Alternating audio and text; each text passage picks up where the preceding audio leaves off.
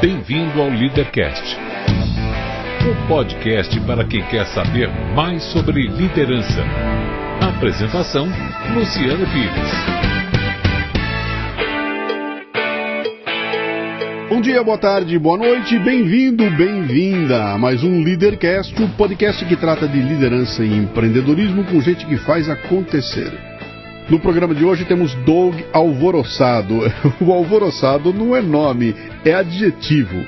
Um professor, intérprete de Libras, um ativista pela inclusão social através da tecnologia. Uma história fascinante de alguém que sai da periferia para causar impacto em toda a sociedade.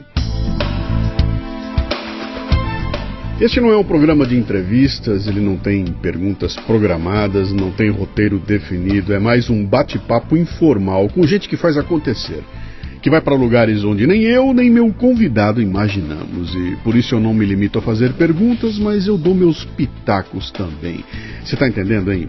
Isso aqui não é uma entrevista, é um bate-papo. O Leadercast é lançado por temporadas. Os assinantes da Confraria Café Brasil e do Café Brasil Premium têm acesso imediato à temporada completa assim que ela é lançada.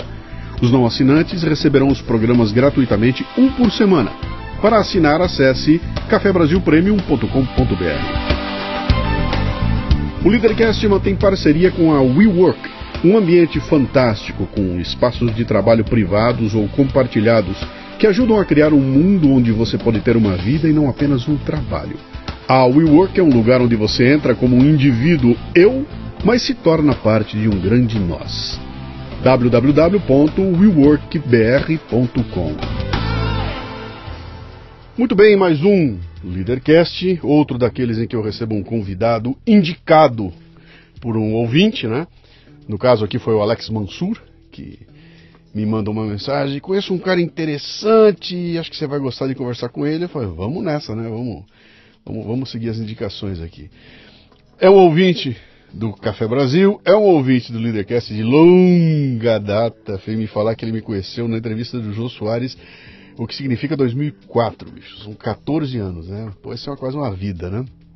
E então você já sabe que só tem três perguntas fundamentais que você não pode errar aqui, que são seu nome, sua idade e o que é que você faz?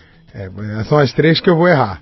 Lá. Vamos lá, meu nome é Douglas Neves, mas eu não atendo por Douglas Neves. Não uhum. conheço essa pessoa, essa pessoa morreu foi enterrada. Eu atendo por Dega Alvoroçado, que é o meu nome que todo mundo conhece. Eu tenho 36 anos, mas já fiz 36 vezes, então é por aí. É... E eu sou professor, sou intérprete de Libras, sou um monte de coisa na vida, sei lá, é difícil falar o, que, que a gente faz, mas se resumindo muito, eu sou professor. Você é aqueles que, como eu, quando alguém pergunta o que, que você faz, você responde, você tem tempo? é, eu faço bastante coisa, uhum. inclusive dou aula, inclusive tenho família, que é uma coisa a mais. Sim. Hum. Doug Alvoroçado. Alvoroçado. Eu estava tentando entender se o Alvoroçado era nome de família e tudo mais. Falei, qual hum. é a hum. origem disso? Agora estou entendendo que é, hum. é, um, é um adjetivo. Sim, é, é, uma, é uma história. Resumindo, vou resumir bastante. É uma experiência meio espiritual minha, assim, numa conexão que eu tive com Deus, assim, num dia bem doido. E aí eu recebi esse nome numa experiência espiritual e adotei porque eu me ve, já me via assim, só não tinha o nome. Agora eu sou Degabrossado, assino como Degabrossado, publico como Degabrossado, currículo, identidade, documentação e é isso. Você se sente confortável em detalhar um pouco mais essa experiência que você teve? Não, foi tranquilo. Um dia eu estava numa cerimônia religiosa, num culto de uma igreja evangélica, estava pregando um, um apóstolo chamado Gustavo, que se eu não me engano é de Manaus. Que idade você tinha? Eu tinha, sei lá, 20, 19. E, e onde hum. é que isso acontecia? Isso lá em Auma, lá, não, lá no Engenho da Rainha, lá no Rio de Janeiro. Ok. É, lá na igreja em que eu fazia parte à época, que era o Cian. E aí lá no, o cara estava falando sobre Atos 17:6, que é uma passagem que diz que estes que têm alvoroçado o mundo têm chegado até nós. E, a, e, a, e aquela palavra falavam de pessoas que incomodavam os outros. Mas não incomodavam porque eram chatos, incomodavam porque é, faziam diferente, porque traziam ideias novas, incomodavam porque queriam melhorar, não sei o quê. E eu já me vi assim. E eu Naquele momento eu fechei os meus olhos, falei, fui me conectar lá com o alto e falei, cara, eu, eu sou essa pessoa. E aí eu entrei num transe meio doido, que eu não sei explicar. Uhum. E, é, e eu e Deus me chamou por esse nome, o que eu acredito que seja Deus, me chamou uhum. por esse nome. E aí eu falei assim, cara, se o cara me conhece por esse nome, é esse nome que eu vou adotar agora. Então é, é, é, mais ou menos essa história. Mas aí foi, aí foi uma coisa que depois eu recebi uma outra confirmação, e aí ficou, as pessoas falam, me conhecem mais por alvoroçado pelo meu nome. Uhum. Então é, ficou, é uma coisa que era minha, só, só voltava a me dar. Não foi marketing, então? Não, Muito não foi bom. marketing, não foi numerologia. Ótimo. Embora eu acredite em tudo isso. Sim. Acho ótimo, acho lindo. Tanto que falam para eu tirar o alvoroçado porque tem cedilha, cedilha não é bom para marketing, mas eu gosto. Oh, que bom, né? Mas vamos lá, você nasceu onde? Eu nasci no Rio de Janeiro. Uhum. Já eu fui, passei parte da infância em São Paulo também, em Jundiaí, uhum. uma terra querida Jundiaí. É, mas sou do Rio, a maior parte do tempo. O que, que seu pai e sua mãe faziam, fazem? O meu pai era trabalhava em Furnas, é, desde a adolescência já se aposentou. A minha mãe era é, trabalhava na Gama, Universidade Gama Filho, se formou professora de história, chegou a dar aula um tempo, mas assim a maior parte do tempo ela foi cozinheira, uhum. cozinheira, boleira. Tiveram uma barraquinha de cachorro quente que virou um, um comérciozinho e depois meu pai se aposentou, minha mãe também decidiu cuidar do neto e aí ficou. O bichinho do empreendedorismo está na mãe. É, exatamente. E o pai era, era, era um é. trabalho CLT, etc. É, o meu pai era carteira assinada, coisa bonitinha. A minha mãe sempre foi muito vanguardista, assim. Minha uhum. mãe sempre foi uma... A minha família, as mulheres são muito fortes, assim. Uhum. Então minha mãe não sabia cozinhar, aprendeu a cozinhar e virou cozinheira e foi conhecida como uma... É conhecida até hoje como uma grande cozinheira, tanto que uhum. quando ela casou não sabia fritar um ovo, diz o meu pai. Sim. Mas é bem essa história aí. Que legal. Você é negro, uhum. sua mãe e seu pai são negros. Sim. Sua família é de negros. Sim. No Rio de Janeiro. Sim. Em que, em que lugar? No, em, é, na verdade, eu na época que eu nasci eu morava em Quintino, mas eu sou do lugar mais tranquilo do Rio de Janeiro, que eu chamo que se chama Complexo do Alemão. Sim. Lá no Engenho da Rainha, em Auma, aquela região lá. Só gente boa. Legal. Mas é, é bom saber, porque essa, a gente que não está lá conhece pelo estereótipo, né? É, pelo cinema. Eu conheço aquilo pelo cinema, uhum. pelas reportagens da televisão, pelo helicóptero dando tiro uhum. e os que recebendo tiro, é. né? Aquela imagem que você viu dos caras subindo o sim, morro, assim, eu vi pela janela. Olha que coisa é, cheia, você viu do jornal, né? É, Fascinante. Mas qual é o teu apelido quando você era criança? Ah, na família era bananinha, dodica. É. Eu sempre fui muito gordinho. Uhum. Então, mas os professores me chamam. Eu tenho um irmão mais velho, né? Ele era Nescau, eu era Todinho, mas eu nunca tive muitos apelidos, uhum. não. Nunca foi uma coisa que pegou, porque acho que eu nunca liguei também. É, o Vorossado é, pegou mais como nome. O lance do apelido é esse, né? Se, se o apelido for uma sacanagem, você se achar ruim, ele pega. Se você deixar barato, ele acaba que não passa. É, né? nunca tive, não. Era Doug, Doug. O que, que o Doug queria ser quando crescesse? Ih, rico. tá bom, esse é o genérico. Agora vamos ao específico. Né? É, não, eu lembro de querer ser dentista quando eu era criança, porque eu achava bonito. Depois eu queria ser advogado, e aí quando, na, na época da adolescência. E aí quando eu descobri que o advogado fazia, eu falei, eu não quero fazer isso. Uhum. E aí eu acho que eu quis ser professor mesmo. Na verdade, eu queria ser professor, porque eu sempre gostei de dar aula, sempre dei aula para os meus primos, sempre fui CDF da família, um, dois, minha família tem bastante gente boa para estudar. É, mas eu queria, assim, eu queria ter uma profissão que me fizesse andar, conhecer gente, e o meu sonho era pegar o ônibus de roupa social, com a mochila nas costas indo para o centro da cidade. Uhum. Era a visão que eu tinha de uma pessoa bem sucedida trabalhando. Ele tá de blusa social e mochila no ônibus trabalhando. Até o dia que eu cheguei a trabalhar no centro da cidade do Rio de Janeiro, no Instituto Nacional do Câncer, que é ali na rua do Resende, e eu pegava o ônibus todo dia, eu ia de socialzinho, ah, tô realizando meu sonho. Quando eu peguei os dois engarrafamentos, falei, não é isso que eu quero pra minha vida. É. Mas eu tinha esse estereótipo de, nossa, vou, vou andar de roupa social na rua tal. Mas aí eu, logo depois disso, eu comecei a trabalhar do lado de casa, numa escola, e aí foi bem melhor para mim, assim. Na verdade, eu acho que eu sempre quis ser professor de alguma maneira. Uhum. Que idade você começou a trabalhar? Eita, 16, 17 anos. Eu trabalhava como técnico de academia. Olha, sou gordinho. E era- técnico de academia. Eu consertava as bicicletas spinning, as bicicletas lá nas academias. Não, tá bom. Dá, dá, dá pra você ficar um gordinho consertando bicicleta, né? Dando aula é que não vai ter credibilidade, né? Verdade. Mas então, aí você, você começou a trabalhar antes de definir o que, que você ia fazer da vida, é isso? Você, tava, você já tinha uma ideia com 16 anos, olha, meu caminho é tal? Ou Eu não? já, eu já queria alguma coisa, eu queria alguma coisa fora do país, que eu queria, assim, viajar, eu queria sair. Uhum. Eu queria dar aula, mas eu não queria ficar preso. Eu queria alguma coisa que não me deixasse preso em algum lugar. Uhum. É, escritório não era uma coisa que eu almejava. Então, Não era complexo do alemão na época, já era? já, já Ah, você, era. você tava no complexo do alemão, tá? Já, já tava lá. E nós estamos falando em 1980, Eu nasci em 82. é? Você está em nessa- 96. É, por aí, 96, 96, 97. Tá.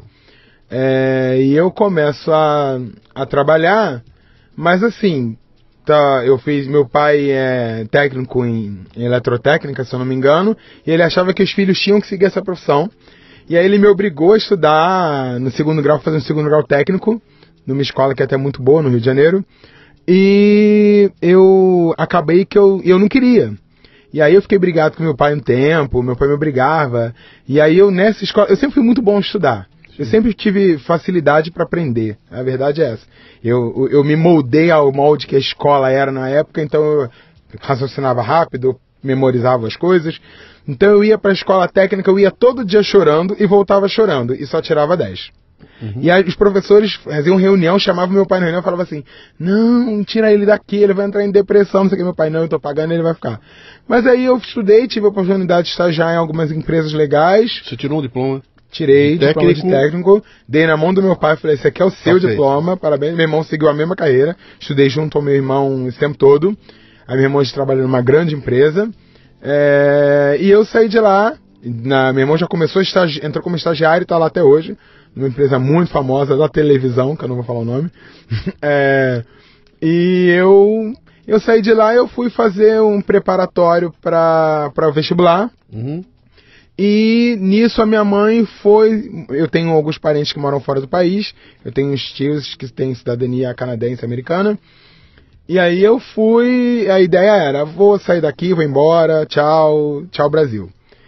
E aí, nisso, eu tava preparando as coisas, começou as provas, a prova vestibular, falei, ah, vou fazer, mas nem quero passar. Já sabia para que que era? Uma amiga minha, uma, uma grande amiga minha, minha melhor amiga até hoje, ela falava assim, cara, você tem que fazer pedagogia porque a tua área, não sei o que, tem tudo a ver com você. E eu falava, pedagogia, vou limpar a bunda de criança, nada a ver, vou fazer um relações internacionais, vou fazer alguma coisa mais assim. Mas eu queria dar aula, mas não na área da pedagogia, que eu não me via nessa área. Não via, mas não via. E aí, nessa época, eu já era muito bom de Libras. Eu interpretava Libras, né? Então, é, eu achava que eu tinha que fazer alguma coisa por aí, uma coisa na linguística, de repente. E uma amiga falou: Não, quando você botar o pé na faculdade, você vai descobrir que teu lugar é ali. Aí eu fiz a prova do vestibular sem querer passar, porque eu ia morar fora. E aí fui.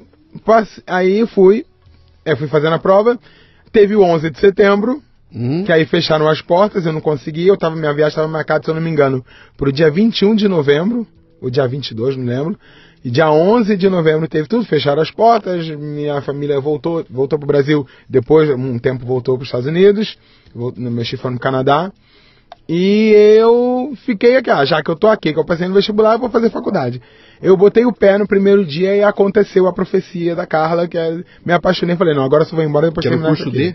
Pedagogia, Pedagogia. na Universidade do Estado do Rio de Janeiro, lá no ERJ. Tá. Legal. E aí eu me formei em pedagogia lá com, com, todo aquele, com toda aquela dificuldade Uhum. de um garoto normal, meio louco da Zona Norte Sim. do Rio. Muito bem. Ah, vamos lá, vamos tentar eh, equacionar essa, essa, essa loucura toda. Você, evidentemente, já devia ter esse fogo no rabo. Na época. Não era um cara Não, normalzinho. Nunca fui normal. Já era. Já girava numa velocidade além da, da, da- Sim. Eu tenho uma tese que é o seguinte, cara. O mundo gira numa velocidade e tem pessoas que nascem atrasadas e pessoas que nascem adiantadas. Tem gente que gira um pouco mais rápido e gente que gira um pouco mais devagar. E você, no contato, você saca, né? Pois aí não tem jeito, você vai devagarinho. O outro vai um pouco mais é, é, avançado, né? E você então está dentro de uma universidade, se formando em pedagogia, com uma outra turma se forma em pedagogia, e de repente você pega na mão um certificado e fala: Vou ganhar minha vida dando aula É. no Brasil. Por aí. O e aí, a- aquela ideia de ficar rico, então esquece. É, na- eu não estava conseguindo chegar lá mesmo. Bom, na verdade, é, eu tive essa uma, eu estava no Instituto Nacional do, não, estava fazendo faculdade e arrumei esse estágio no Instituto Nacional do Câncer. Que não tinha É, nada a ver com pedagogia. não, era na lista de ensino médico. Eu, eu Ah. estava ali meio coordenando a parte pedagógica da residência e da especialização médica. E aí era uma coisa muito legal, e aí abriu prova para o município do Rio, e a galera lá da pedagogia, não, vamos fazer, vou fazer, que o salário é bom, o professor paga bem, é. E eu, não vou fazer, vou dar aula, não, nada a ver, criança, não sei o quê, aqui no hospital tinha mais a minha cara. Mas, é, mas acabou que todo mundo vai fazer e eu fiz com a galera. E eu fui o único que passei, ninguém passou daquela galera. Hã? Aí eu falei, ah, já passei, aí e lá tinha uma coisa de contrato, demorava, o pagamento era mais dificultado, assim. E aí acabei que, ah, não, vou entrar nessa daí, porque primeiro vou ganhar meu dinheiro, depois eu vejo o que eu quero fazer da vida. Vamos fazendo. Sim. O plano era esse. Vou, vou, vou ficar enganando aqui e isso. 20 anos de idade? É, vou 20 Vinte e anos. pouquinho. Eu tive um- um- uma dificuldade com 16 anos que eu parei de dormir. Aos 16 anos eu tive um febrão. Foi a primeira vez que eu, assim, eu lembro de ter virado à noite, passando mal, aquela coisa. Eu lembro de ver a série Dallas na televisão de madrugada, assim. Eu fiquei doente. Desse dia pra frente eu nunca mais dormi direito. Eu era uma pessoa que dormia normal, comecei a dormir duas horas por noite, três horas por noite, e até hoje é isso que eu durmo. E, e tranquilo. Tranquilo, ó. Hoje eu tranquilo. dormi uma hora e meia, 40 minutos, assim, uma hora e quarenta, uma hora e meia, e é o que eu. E tô bem, tô no meu normal. E já desde os 16 anos. Então isso me ajudou na faculdade, que eu entregava os trabalhos, eu de ma- madrugada, é Então, ótimo. máquina de produtividade, cara. Duas noites de sono só e o resto é produzindo. Pô, eu- aí me ajudou muito, eu leio muito, produzo bastante, eu tô animado. De noite pra balada é comigo mesmo, pode me chamar pras night, que eu sou aquele cara que vai até o final, loucão, lá Meu, em pé. eu, eu quero tomar o que você toma. Mano, Deixa eu fumar o que você fuma. Meu, é, me- me dá. E aí é que tá, se eu fumar e se eu beber eu fico chato, então eu tenho que ficar na água mesmo.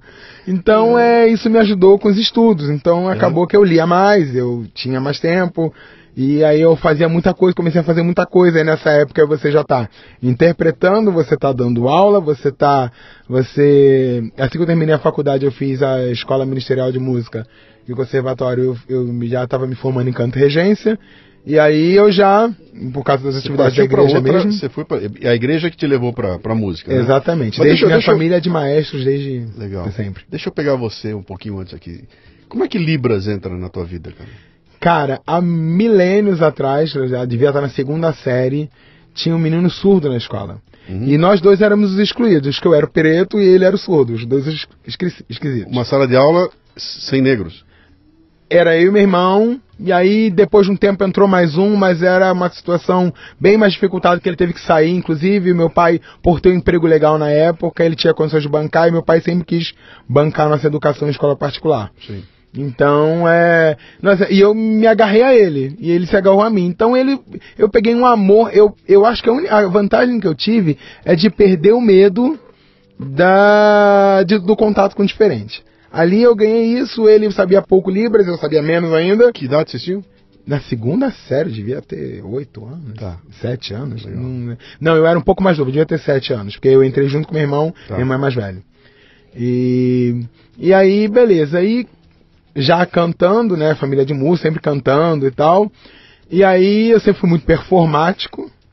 Mas, Uhum. mas vocês. Vocês foram buscar Libra os dois juntos, é isso? O menino surdo e você? Sim, depois eu perdi o contato com ele porque ele foi tirado daquela escola e foi para uma escola especializada para estudar. e eu continuei na escola. Mas então foi. Ele sabia do contato com a família, do contato com a cultura, muito pouco, os pais eram ouvintes, Sim. Mas ele. Foi isso. E aí você percebeu que existia uma linguagem que você poderia falar com ele e foi bater num lugar. Deixa eu ver Mas é que eu aprendo isso. Isso só caiu a ficha depois. Eu acho que a única coisa que eu aprendi mesmo é que o, é, ele, ali existia uma pessoa. Não era uma deficiência, não era Sim. uma coisa. Ali existia uma pessoa e essa pessoa era igual a mim. Acho que a única coisa que eu aprendi naquela época, se eu aprendi alguma coisa, foi isso. Eu não tinha medo de falar com ele. Ele era uma pessoa, ele queria brincar igual a todo mundo, e ninguém brincava com ele porque eu não entendia ele, e eu brincava com ele. Então eu perdi. Eu acho que a única coisa que eu peguei mesmo foi isso. Depois nos afastamos, e isso ficou dentro de mim. Na minha igreja tinha um grupo de surdos, e eles, como eu fui muito performático, e, e na Libras você precisa ter expressão, você precisa ter todo um gestual. E ele falaram, cara, por que que você não aprende Libras? Eu falei, cara, eu sei um pouco. E aí eu fui colando com eles, aí o contato foi me ensinando Libras. Tanto que quando eu cheguei no município eu já estava interpretando. E aí eu fiquei caçando os surdos do município. Falei, ah, eu queria um surdo, né? Para ter mais contato com o surdo, para ter aprender mais e tal. E aí encontrava com mais dificuldade, mas eu sempre gostei da eu tenho uma paixão pela surdez. Eu me eu não sei como um cara de música se apaixona pela surdez. Não sei como isso acontece. Mas eu fiquei fascinado com a história da surdez, de ter o cara ter uma língua diferente, era essa língua é melhor pra fofocar, é melhor pra fazer um monte de coisa. Sim. E aí eu eu e eu já tava querendo aprender e eu queria ajudar. Na verdade, acho que o negócio era querer ajudar mesmo. Ah, vamos ajudar. Não, vamos lá, vamos lá interpretar, vamos aprender mais. E como eu sempre gostei de aprender, eu acho que eu gosto de aprender. Então eu, eu. A minha esposa fala assim: olha, vai ter um curso de solfejo para albino. O nome do Douglas está lá. Porque eu vejo o curso de tudo, eu me inscrevo. Ah, tem um livro que vai falar de sete teorias sobre, sei lá, a teoria da conspiração. Aí, mano, eu vou comprar e vou ler, porque eu, tem alguma coisa ali que vai me ajudar. Eu gosto de aprender, então é, acho que a única coisa que eu faço bem é aprender. É, então eu sempre fui gostando e foi. Você sabe, sabe que tem um lance do empenho e do desempenho, né? Hum. Ah, é, é aquela história toda. Você, esse período que você passa lendo, você está empenhando, você vai empenhando, empenha, empenha, empenha, empenha. Então, eu estou lendo livros, eu estou estudando, eu estou praticando, eu estou aprendendo libras, eu estou, eu estou empenhando um monte de coisa. E um dia surge uma chance do desempenho. Sabe, é aquela história do Usain Bolt, treinando o dia inteiro, a vida inteira, e chega na prova da Olimpíada, é o momento do desempenho. E ali ele devolve tudo aquilo que ele empenhou como músico, na hora de você tocar, na hora de você cantar, na hora de você reger, na hora de você estar no palco fazendo uma palestra, dando uma aula, é o momento do desempenho onde você devolve tudo que você empenhou, né? Então, se você tem essa gana por empenhar, cara, eu imagino o tamanho do repertório que você não constrói, a quantidade de recursos que você não acaba ganhando. E, e como você está colocando aqui, cara, você sabe interpretar Libras, você é músico, você é professor, você lê, né? quer dizer, tem um repertório que explica, né? Dá facilidade, eu vou me dar bem em algum lugar, eu entro lá e com esse repertório que eu tenho, se eu não for um ogro, É. se eu tiver um mínimo de, de, de educação, eu consigo fazer acontecer. Costumo Eu- a recomendação de você agora é o seguinte: com o Bolsonaro aí, Libras vai para primeiríssimo plano. Você É, viu mano, eu como tô é que é? super É? animado com isso aí. Você viu como é que é, cara? Tá vindo no- de uma forma bem. é, é, eu vi a entrevista da esposa dele. esse- Não sei se você viu a entrevista dela na Record. sim. Ela chora, cara. Ela, ela, ela vai em lágrimas quando ela fala da vontade que ela tem. Já trouxe para primeiro plano, fez ele assinar um documento. Cara, eu acho que pode vir um momento bem legal para essa. pra E eu essa- sou um pesquisador da área da Libras, né? Eu Sim. gosto muito da área. é, e na verdade, eu. E aí entrando no município, eu catei os alunos surdos, pedi uma sala de recursos e aí comecei a atender alunos com surdez. Isso não era profissão. Não, era dentro Não, lá, eu digo, lá- digo, lá no lá- município. eu digo assim, Libras não era a tua profissão, Não, era uma nunca foi. ferramenta que você usou. Não, e, a- e o cara que sabe Libras, ele é tudo. Porque, por exemplo, você, você imagina você é surdo. Que médico você vai? Que dentista você vai? Que banco você vai? Então, você acaba sendo convidado para tudo. Olha, eu vou no dentista, vai comigo. O surdo fala com você. Olha, eu vou num casamento, você vai comigo. Já pediu seu ingresso. Eu, não, não, cara, eu não quero ir no casamento, não quero. Não, você vai comigo, porque alguém tem que interpretar. Então, o cara que sabe Libras, o, cara te, o cara te convida para ir no médico, para ir no psicólogo, para ir em qualquer lugar. Porque você é o é, é, é um cara que ajuda Sim. ele. Então, é, eu, eu, amo Libras, então você acaba conhecendo muita gente, indo, você descobre coisas legais, e como eu sou apaixonado pela língua, é, eu acabei buscando esses alunos surdos, e aí é o primeiro choque, eu acho, porque eu achava, cara, cara é surdo, o cara sabe Libras, ou sabe o mínimo, e vai ser uma festa. Eu vou dar uma aula, sim, maravilhosa. Vou tirar onda. Até que eu descobri que o surdo não nasce falando Libras. Aí eu me dei mal. Uhum. Porque eu, quando o surdo é de família ouvinte, a Libras vai ser a décima coisa que a família vai se importar. O que, que é família ouvinte? a família que, ouvinte, que né? Que todo mundo escuta todo normalmente mundo escuta, e tem um surdo no é, meio. E nasceu ah, okay. um surdo na família, não tem um parente surdo, não tem ninguém surdo, eles Sim. nunca tiveram contato com a cultura. E os meus alunos, de, de 100% dos meus alunos surdos, eram de família ouvinte. Ninguém, eu tinha um caso de um menino que era a família ouvinte, ele era surdo, e aí nasceu, aí nascia uma menina era ouvinte, aí nascia a menina era surdo. Aí nasceu outra menina era ouvinte, nasceu outro menino surdo. Então eu tinha dois irmãos, um de um de um, na época, um tava com 5, outro tava com 3 anos. Então, é, e aí eu começo a, a, a descobrir assim, caramba, o cara não sabe libras, o cara não sabe português, ele não ouve, e se ele fecha os olhos, o mundo acabou. O, como eu vou ensinar essa criança fotossíntese? Uhum. Né? Como eu vou ensinar para essa criança? Eu tinha uma, deram uma prova que era para ensinar o conceito de, era uma coisa de cartografia, para ensinar o conceito de bairro. Falei, cara, ele não sabe o que, a, ele não sabe a letra B. Sim. Não, ela não tem valor sonoro, ela não tem valor gráfico, ela não tem nada. Como é que você ensinar bairro? É um conceito muito. Aí você pensa, fotossíntese? Mole.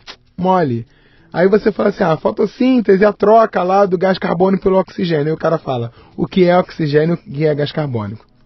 Aí você, não, o oxigênio, do que, do ar, o que, é ar? Falei, pronto, mano. Esse cara, ele tá muito, muito, muito, muito lá atrás.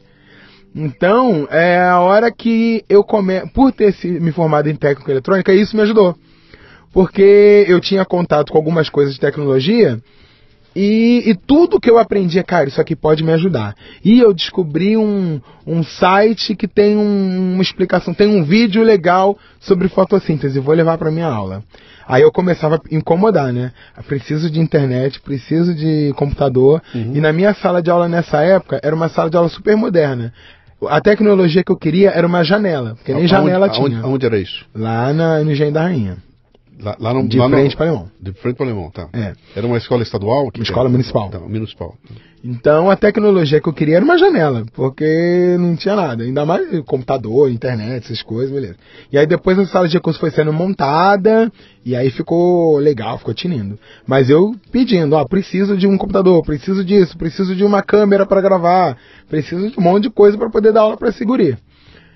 E aí eu comecei a trazer tudo que era de tecnologia para minha aula. Ah, tem um Google Maps aqui que eu posso ensinar o cara o conceito de bairro, trazia. E olha, tem um Arduino aqui que você monta e o cara entende uma coisinha aqui, trazia. E não, aprendi, fui numa feira, descobri como é que faz uma holografia aqui. Cara, traz isso correndo. Cara, um joguinho, vou montar um joguinho de papel que seja. Né? Calendário circular tudo que eu via lá fora eu trazia para dentro. E como eu já, nessa época eu era professor de sala de recurso, eu não tinha um compromisso estrito ali com o conteúdo. Eu tenho um compromisso de conteúdo, mas eu posso trabalhar tanto que é complementar, tanto que é suplementar. Uhum. Então eu, eu, me, eu, eu buscava capacitar os meus alunos em várias outras coisas que eles iam aprender mais.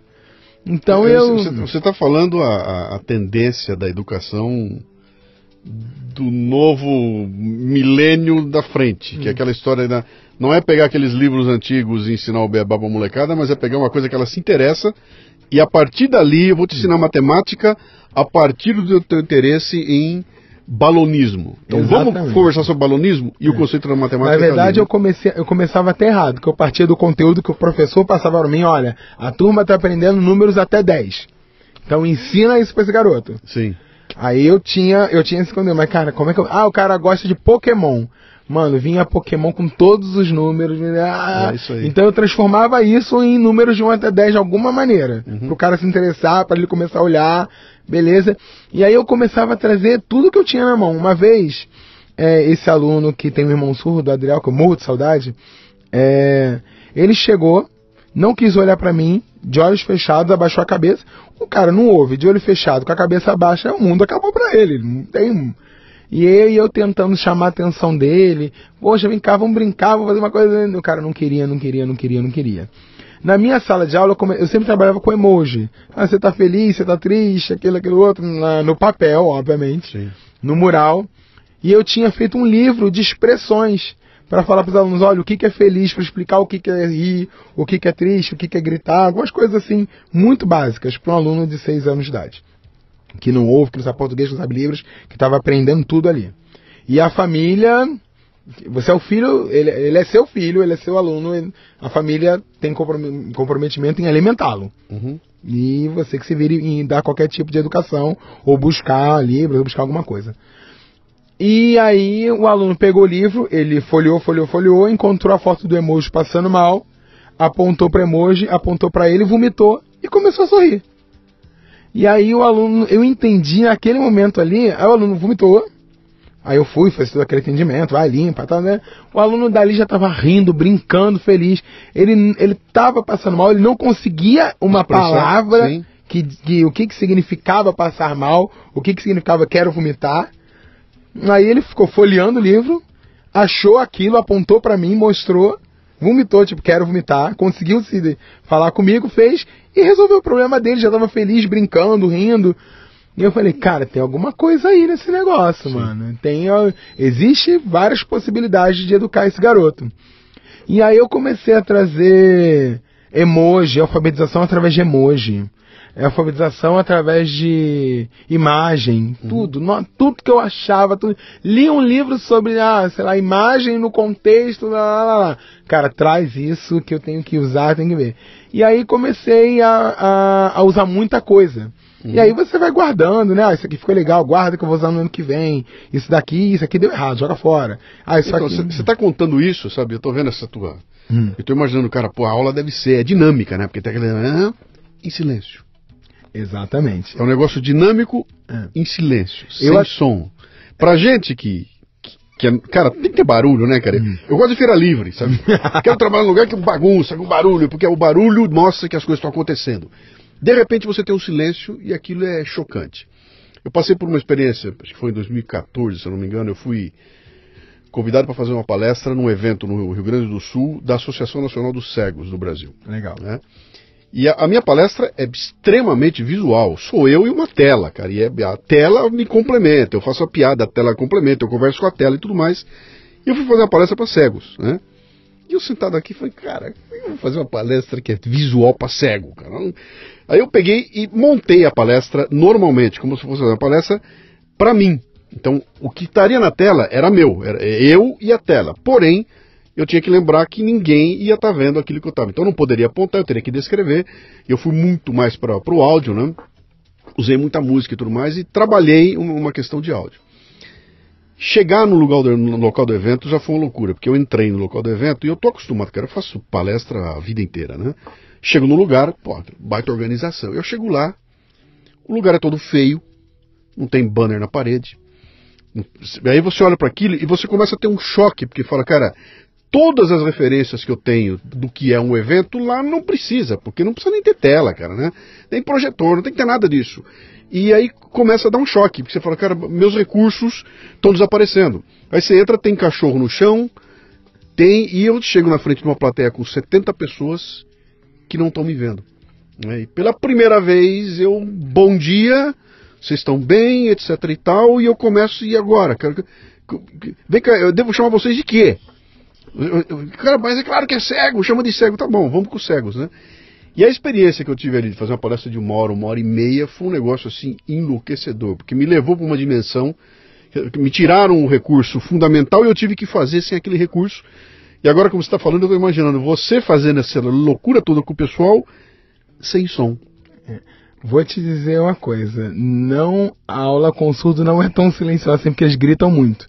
E Sim. eles falam muito alto porque eles são de família ouvinte. Sim. Então eles acham que gritar é falar, eles acham que mexer a boca é falar. Sim.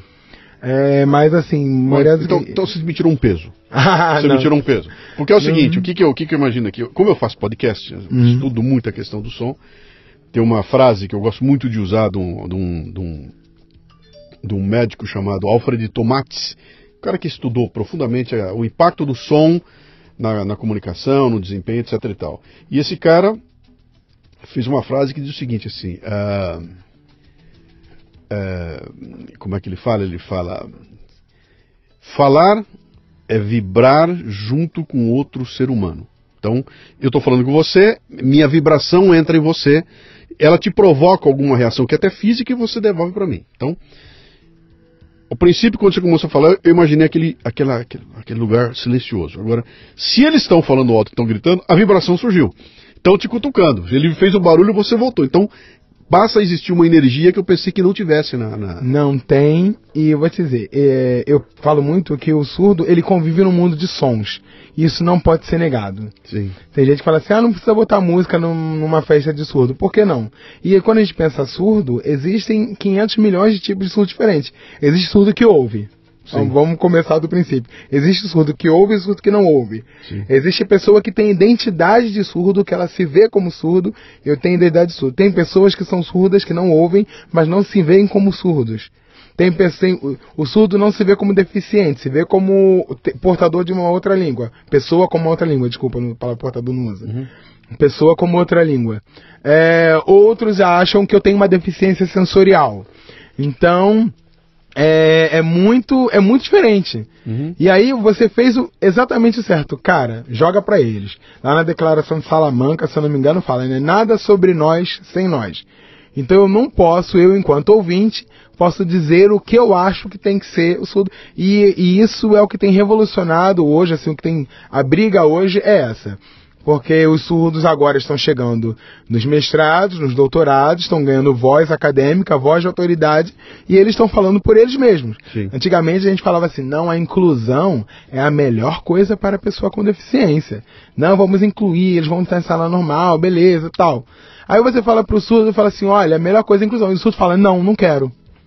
Porque ele, porque para ele, ele é um numa sala onde ele fala Libras, ele é uma pessoa que tem o, o outro idioma, e 40 que falam outro idioma. É melhor para ele, na hora da alfabetização, estar com os pares dele, com um modelo linguístico, depois que ele já está alfabetizado, aí ele vai para onde ele quiser. Então, o surdo agora chega na academia e ele diz: Não, eu não quero inclusão. Eu quero inclusão depois. Na faculdade eu quero ser incluído, no ensino médio, mas no fundamental eu preciso estar com o meu modelo linguístico. E, aí, contrariando o que os ouvintes, doutores, né, achavam que era melhor. Tanto que quando foram lá, ah, vamos, vamos levantar a inclusão, vamos acabar com as escolas especiais, os surdos foram marchando para Brasília, falaram, para com essa merda, porque pra gente isso não adianta. Então, você vê, deficiência, falar de deficiência é muito amplo, e na minha sala tinha surdos num horário, no outro horário tinha cegos, no outro horário tinha autismo, e aí a galera do autismo é, já é mais Sim, agitada. Eu, eu- eu tenho um, um texto chamado Os X-Men. E a minha tese é que o autismo é um estágio da- de uma mutação humana que está criando super seres que a gente não consegue entender. Entendeu? Que Exato. tem capacidades que são. É, é coisa de outro mundo, cara. É, é um caminho que nós estamos indo vejo por lá. aí também. Mas olha que coisa interessante que você está colocando aqui, que é um, é um negócio. Eu tenho uma, uma palestra que eu faço sobre ética, né? E no final da palestra eu, eu- eu trago alguns, eh, algumas discussões éticas para daqui a 30, 40 anos, né? Eu falo, olha, nós estamos discutindo ainda se tem que devolver a carteira para o dono ou não. Eu vou mostrar para vocês o que, que vem pela frente. E começa a trazer as discussões de, sabe, no momento em que uma máquina tiver consciência, ela deve ter direitos ou não? Eu, eu posso magoar meu iPad, entendeu? Eu, eu posso deixar na chuva o meu robô, entendeu? E começa assim. E uma das discussões tem a ver com a forma como a tecnologia está se, tá se juntando com o ser humano e está transformando um ser humano que tinha uma deficiência num super-homem. Né? Então, o primeiro exemplo que eu trago, que é um exemplo mais bobo de tudo, eu trago lá o Pastorius, né, o corredor, que não tem as duas pernas, e que sai da Olimpíada, da, da, da, da, da, da Olimpíada Especial, da, da Paralimpíada, e vai correr na Olimpíada normal contra corredores que têm as duas pernas. E a Olimpíada fala: não, senhor, você não pode correr aqui porque você com esses dois, com essas duas Propulsores. eh, você tem propulsores, você vai levar vantagem. E ele só consegue correr com uma, eh, uma, intima- uma judicialmente, né? E aí você olha para aquilo e fala: pera um pouquinho, cara, até pouco tempo atrás esse cara não tinha as duas pernas. Ele era um aleijão. Ele era um cara que tinha um problema sério que fazia com que ele não pudesse ser um ser humano comum. E agora nós estamos dizendo que ele é um super-homem. Né? Uhum. E aí eu trago um outro conceito que fala assim: vocês imaginam uma situação em que o sujeito perde um olho num acidente e bota um olho biônico, que faz com que ele enxergue à noite. Sai uma, uma um concurso para contratar guarda noturno. É ético que esse cara concorra com pessoas que têm os dois olhos normais e ele tem um olho que faz ele enxergar de noite. Ele deixou de ser um deficiente para ser um super-homem. Uhum. Né? Uh, quando você pega o surdo e fala, cara, esse cara conhece uma língua que ninguém conhece. Numa situação de, em, que você não pode usar o, a voz, etc. Tal, esse cara é o único que vai ter vantagem. Porque ele consegue de longe se comunicar, ele faz coisas que eu não consigo fazer. Porque o que seria uma deficiência passa a ser um plus. E quando você traz isso para esse conceito de que eles estão se comunicando, eles estão se fazendo, eles estão começando a ter voz, eh, muda todo o conceito. Que era, ah, era um coitadinho deficiente, fulano é surdo. Isso está deixando de ser um estigma para assim, olha, ele é alguém que tem características diferentes, tá? Exatamente. Eu não vou poder usar com ele a forma como eu uso para me comunicar com você. Mas eu vou ter que aprender mais para poder falar com ele. E ele tem vantagem sobre mim, é, que, que acabam até que em algum, em algum, momento superando a tal da desvantagem, né? Exatamente. É uma mudança social, cara. Brutal. É, é uma. Eu, eu, costumo dizer que nós estamos agora passando por uma coisa que a gente já, tem, tá, já devia estar fazendo. Nós estamos nos adequando. Sim. É, você adaptou a sua palestra naquela hora para o público. Isso Sim. é uma adaptação. E a gente achava que a adaptação era a melhor coisa que a gente fazia. Uhum. Não, eu vou pegar a prova do, da quinta série, vou adaptar para o meu aluno. Então, é, a turma da quinta série está fazendo uma prova, aí eu vou adaptar, vou botar ela mais visual, vou botar um estímulo assim, vou botar isso, para que esse aluno surdo consiga fazer a mesma prova. Estou fazendo aspa com os dedos. É, então a gente achava que isso era bom. Só que a gente está entrando num outro lugar. Nós estamos num lugar de adequação. Os processos, eles não, não é adaptação, é bom, funciona, mas é gambiarra. Sim. Um dia isso vai estourar. Um dia aquele fio que você puxa a extensão, a extensão vai sumir, ou o fio vai queimar e você vai ficar sem ele. Uhum.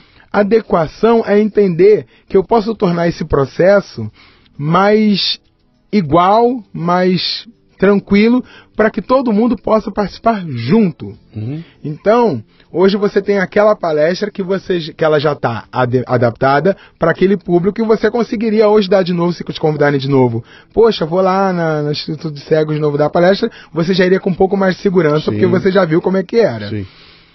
Então, imagina agora você pegando todas as suas palestras e adequando as suas palestras para que qualquer palestra sua possa ser assistida uhum. por qualquer pessoa.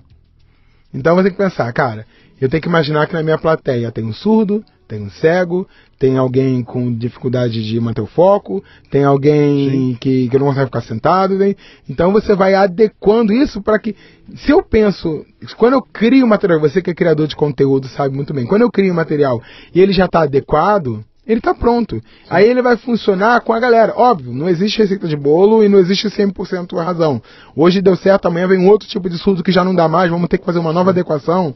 Mas a gente está entrando nesse processo de adequar. Sim, Inclusive, adequar. Uma coisa importante: o surdo não participa das Olimpíadas. Nem das Olimpíadas, nem das Paralimpíadas. Porque para a Olimpíada ele é deficiente, para a Paralimpíada ele é normal. Então ele não participa. Ele não tem Olimpíada para. Aí tem uma Olimpíada específica para surdos. Sim. Que é, um, é, ainda, é um lugar que é eles têm que criar isso porque eles não conseguem participar. Não, se eu vou trabalhar da corrida, não pode porque o estímulo é auditivo, ele é deficiente e não vai dar. Aí eu vou na Paralimpíada, não, você tem as duas pernas, você não pode correr Sim. comigo. Então ele tem uma Olimpíada específica para surdez, uhum. que é uma coisa que a gente tem que começar a pensar, vai, eu costumo dizer que fazer Olimpíada e Paralimpíada é uma bobeira. Tinha que ser tudo Olimpíada e modalidade. Ó, modalidade você, modalidade para pessoas assim, modalidade para pessoas assim, modalidade para pessoas assim, e acabou. Porque eu queria uma Paralimpíada, ah, é mais legal. Eu gosto mais da Paralimpíada, inclusive, porque o Brasil, inclusive, se sai muito melhor. Hum.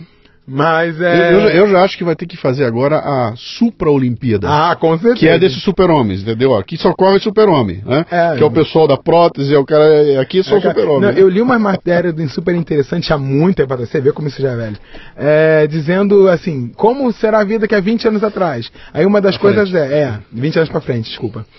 E aí dizia assim, ah, eu perdi minha mão na janela, fui na loja e comprei outra. Sim. Entendeu? Porque daqui a pouco as coisas vão estar assim, e o cara vai estar, não, quero uma mão que tire raio, quero um olho que veja no escuro, quero uma perna que, sei lá, com mais propulsão, que vai prejudicar menos o joelho. Então eu, eu acho que a gente tá chegando numa coisa meio doida assim. Isso me assusta um pouco, mas é. Vamos pra frente. Ah, isso vai exigir da gente uma, uma atenção que a gente não tem hoje, né? Você falou um negócio aí que é, é- é- bota a gente pra pensar, cara. Eu faço uma palestra pra uma plateia que ouve e que enxerga normalmente. Eu nunca montei uma palestra pensando só aquela vez, né? Hoje eu vou para um público, eu, eu não faço uma palestra pensando que vai ter um cego ali, né? E se eu parar para pensar nisso, eu vou ter que voltar na minha palestra e, pô, eu, pera um pouquinho. Tem um recurso que eu usei aqui que eu não posso não dar ao cego as, as chances de ver. Vou dar um exemplo bobo, mas que é, é- mostra a diferença toda, né? Eu, eu publico duas vezes por semana uma frase, uma placa com uma frase no, no- no- uma frase que alguém disse aí, uma frase criativa, etc e tal. E um dia um cara me mandou um- uma dica falando o seguinte, cara, você tem que escrever a frase que você publicou na placa. E eu não tinha me tocado. Ele falou, tem até a hashtag, para cego ler. E aí que eu parei hoje e falei, é verdade, cara, quando eu publico a placa, o cego não consegue ver a placa. Então, na descrição, eu passei a repetir e passou a ser padrão. Então, hoje, pra mim, é padrão fazendo assim. Mas é um detalhe bobo que não passou pela minha cabeça porque eu não estava preparado para falar para um público e eu nem passava pela minha cabeça que esse público estava, ou que tinha, estava presente e estava com essa carência, porque eu não, não fui apresentado a ela, né? Ah, e isso vai até o momento, cara, se eu sou um engenheiro e estou planejando um prédio, um arquiteto, cara, até a rampinha para o acesso da. da- Então, quando a gente fala de acessibilidade, né, é tudo isso, né? Como é que eu trago esse povo para Exatamente. A gente e agora a arquitetura está trazendo um conceito para a educação, que é o conceito da universalização, que é a gente estava na adaptação, passamos para adequação e vamos passar para universalização. Sim. A rampa, quem tem perna, quem tem cadeira de roda, quem tem dificuldade, não consegue subir. Então ela atinge todo mundo. Será que um dia nós vamos conseguir chegar a isso no, em, em todos os lugares? Na educação eu consigo trabalhar de uma maneira em que qualquer público possa ter acesso a esse conteúdo? Eu confesso que eu não sei, é muito tópico, mas eu estou perseguindo isso aí, adequando os processos e tal. E aí, isso, é- essa discussão da acessibilidade traz pra gente esse, esse, esse escopo de que as coisas precisam mudar. Sim. Você pensa que no McDonald's era muito mais fácil pedir o, o sanduíche antes, porque ele era pelo número. Agora não tem mais número. O surdo chegava lá e fazia o número 1, número 2, número 3, ele pediu o sanduíche e estava pronto. Agora não tem mais o número. Como é que o surdo se comunica se não tem intérprete de Libras lá? Como é que ele vai no médico? Como é que ele vai? E, isso, e se você vê as histórias que os surdos contam tristes e eh, engraçados, você vai morrer de rir. E eu já vou, vou pedir para os surdos te convidarem para uma palestra, dar uma palestra lá para eles, para você. Quero ver a sua cara dando palestra para eles, assim. Bom, eu tenho, que eu, se virar. Eu, eu- eu tenho um amigo, Dado Schneider, um puta palestrante, ele criou a palestra Muda. Então, abre a boca na palestra e a palestra é toda feita. Ela tem uma trilha sonora no fundo, que evidentemente ele não vai poder usar. Mas a palestra é ele conversando com uma tela. E ele só faz gestos, e a indignação, a coisa e tal, e com uma conversando com uma tela. Que é um recurso que se você me convidar eu vou ter que usar, cara. É, com Vai ser certeza. por aí. Mas, cara, que legal essa história toda. Agora eu sei que você, ao se mexer, ao fazer essa, essa loucura toda no teu núcleo ali, você acaba ah, não só encontrando esses recursos da tecnologia, mas ah, alguém acaba te vendo e você acaba ah, se transformando num, num- num bicho meio digital, com conexões e tudo mais. Me conta o que, que vai na sequência aí. Então, é, eu estava trazendo tudo que era de tecnologia para dentro da minha sala de aula para me ajudar. Isso começou a dar certo, e isso chama atenção. Aí tem gente que acha super legal, tem gente que não gosta, tem gente que acha que você é maluco, tem, beleza. E aí você começa a incomodar. Um belo dia, o. Não, tem uma história engraçada antes de eu contar isso. Que eu tinha um aluno autista que ele não queria escrever no papel de jeito nenhum. Não queria escrever no papel de jeito nenhum, ele estava em alfabetização ainda, e eu precisava ensinar o nome, data de nascimento, todas essas coisas assim básicas. E eu pensei, cara, como é que eu vou ensinar isso se ele só quer saber de alguém de alguém? Pronto, vou criar uma rede social, vou criar a página dele da rede social E vou, e ele ali, eu não vou publicar a rede social, mas vai criar a página, vou deixar bloqueado ali, mas vou. Aí entrei na rede social, né, ele do meu lado, e ele animadíssimo, escreveu um nome, escreveu tudo. Aí a diretora da escola olha, tá vendo? Tá no Facebook na hora do trabalho. Aí eu pensei, ah, cara, tá, a pessoa não tá entendendo o que eu tô fazendo, uhum. mas tudo bem. E aí eu começo a trazer tudo que existe para dentro da minha sala de aula em prol do meu aluno. E aí o Google abre um edital selecionando professores que usavam inovação. Inovação, tecnologia, como é que você usa, conta pra gente. E aí eu falei, cara, você acha que um cara do Rio de Janeiro, aqui do Alemão, de escola do município, pobre, vai chegar lá? Ah, não, não vai, mano, não vai. Aí, assim, faltavam umas duas semanas para acabar o prazo. Eu falei, ah, não vou, não vou. E minha casa tava em obra, eu tava na casa da minha mãe, assim, as coisas estavam tudo meio jogadas. E ficou aquele bichinho na minha cabeça, vai, vai, se escreve, escreve, num processo de inscrição grande. Falei, ah, quer saber? Tô devendo nada pra ninguém, ninguém me deve nada, vou me inscrever e beleza. E joguei. Joguei já achando assim, ah, não vai rolar, mas beleza. E acabou que eu fui selecionado uhum. em 2014. E nessa turma que eu sou selecionado, eu sou o único que usa tecnologia para inclusão. E aí, quando eu mostrava lá o que, que eu fazia, por exemplo, tem uma coisa que eu comecei a fazer que era prova no YouTube, que os caras do Google falaram assim, mas cara, o, o YouTube não é para isso. Eu falei, ah, mas eu faço isso. Ele, cara, como você pensou nisso? Eu falei, cara, necessidade. Eu tinha, o meu aluno tá com esse YouTube o tempo todo na mão dele, ele quer ver todos os vídeos, ele é surdo, ele é cego, mas ele quer ver. Ele quer ter conversa. E aí eu comecei a botar minhas, algumas provas, algumas avaliações dentro do YouTube. Botava o vídeo, e aí colocava um card com opção A, um card com opção B, um C e D. Aí ele clicava e ia para um outro vídeo dizendo se ele acertou e se ele errou. Coisa simples que eu fui pensando. E os caras ficaram loucos. Os caras assim, caraca, que maneiro! A gente nunca pensou nisso. A gente sabe que isso pode ser feito, mas não pensava que podia ser usado assim. E agora, assim, e eu começava, e eu hackeava as ferramentas assim em Sim. prol da inclusão. E, e aí eu fui selecionado para essa turma de Google Innovators. E nós temos, nós somos, naquela turma eram 50, hoje nós já somos 80 e tantos innovators no Brasil. Nossa turma foi a primeira da América Latina. E aí a gente é, se junta, eu descubro que eu não sou o único doido no Brasil, tem um monte de gente em outras áreas fazendo coisas tão loucas, mais loucas, menos loucas, mas coisas igualmente loucas. É, e aí eu começo a aprender muito com essa galera, a gente, a gente cria uma rede que é uma rede que funciona até hoje. Se eu pegar o meu celular e colocar assim, gente, como é que eu faço tal coisa? Tem 80 cabeças que estão lá trabalhando para se ajudar a responder e eu estive com a galera, a gente tá sempre junto. Hoje eu vou estar junto com alguns deles também. É...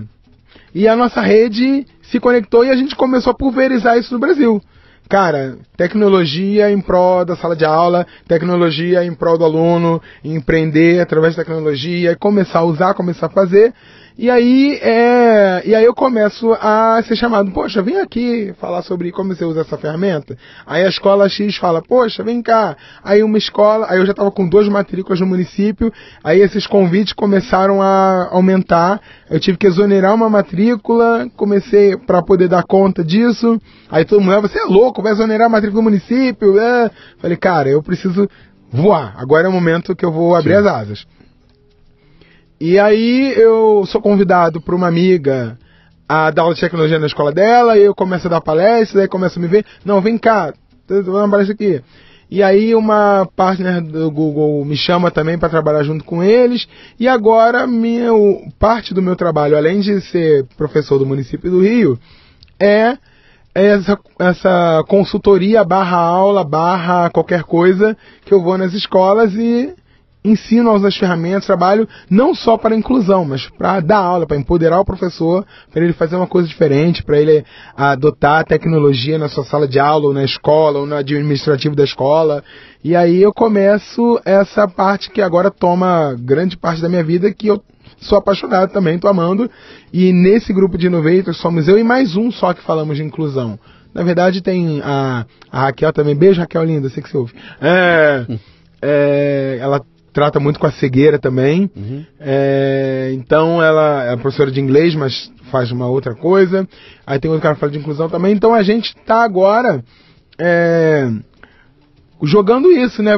Para discussão, produzindo texto, produzindo material, falando o que existe, o que tem, o que não tem, o que serve, o que não serve, somando as coisas que os outros estão fazendo, o outro faz uma coisa legal, poxa, vamos adaptar isso aqui, vamos adequar isso aqui para esse público e tal.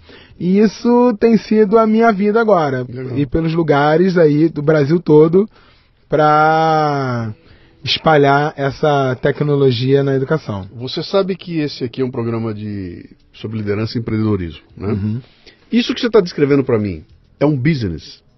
Se for um business, eu queria entender como é que ele funciona. Você, você não trabalha para o Google. Não. O Google não, não paga nada para você.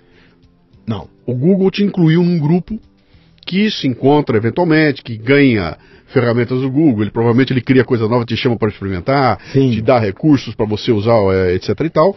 E você trabalha isso no teu dia a dia. Né? Ah, ah, você tem uma fonte de renda que é ser professor na escola e tem uma puta atividade que está tomando teu tempo. Essa atividade te rende dinheiro, você ganha dinheiro com ela também? Sim, graças a Deus. Isso é um business então. Sim. Tá?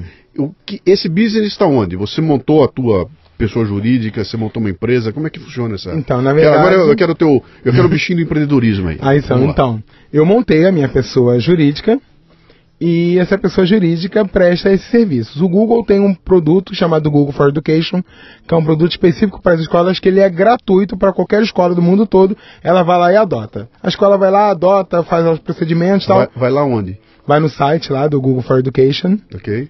Vai lá, preenche o cadastro. Tem em português isso? Tem, tá tudo em português. Google for Education. Google tá. for Education. É... E aí você vai lá, a escola vai lá, se cadastra e aí você pode começar a usar. Uhum. Beleza, beleza. Posso começar a usar. Por onde eu começo? Quem é que vai mexer na minha estrutura de TI para dizer? Quem é que vai é, é, capacitar os meus professores a usar isso aqui? Então, nessa ponte entre o, a parte do Google é gratuita, né? Sim. E é a escola pode. Se a escola tiver material dentro de si para poder fazer esse material, tranquilo. Uhum. Geralmente as escolas procuram um partner do Google, que é uma empresa, para poder fazer esse processo de adoção. Que é um trabalho de consultoria, é uma consultoria. É, é uma consultoria. Aí ela te contrata e você faz, dá consultoria e implementa isso. Sim. O interessante é o seguinte, isso pode ser uma escola no interior do Amazonas. Pode ser uma escola. Só precisa de um link com a internet. Exatamente. Tem escolas no projeto nosso lá na cidade de Iberi, lá do Amazonas, e é um dos projetos que deu mais visibilidade, que Sim. tem mais sucesso, que é lindo, lindo demais. Sim. É, tem escolas municipais aqui em São Paulo, município de Cordeirópolis, uhum. ele está empreendendo aí.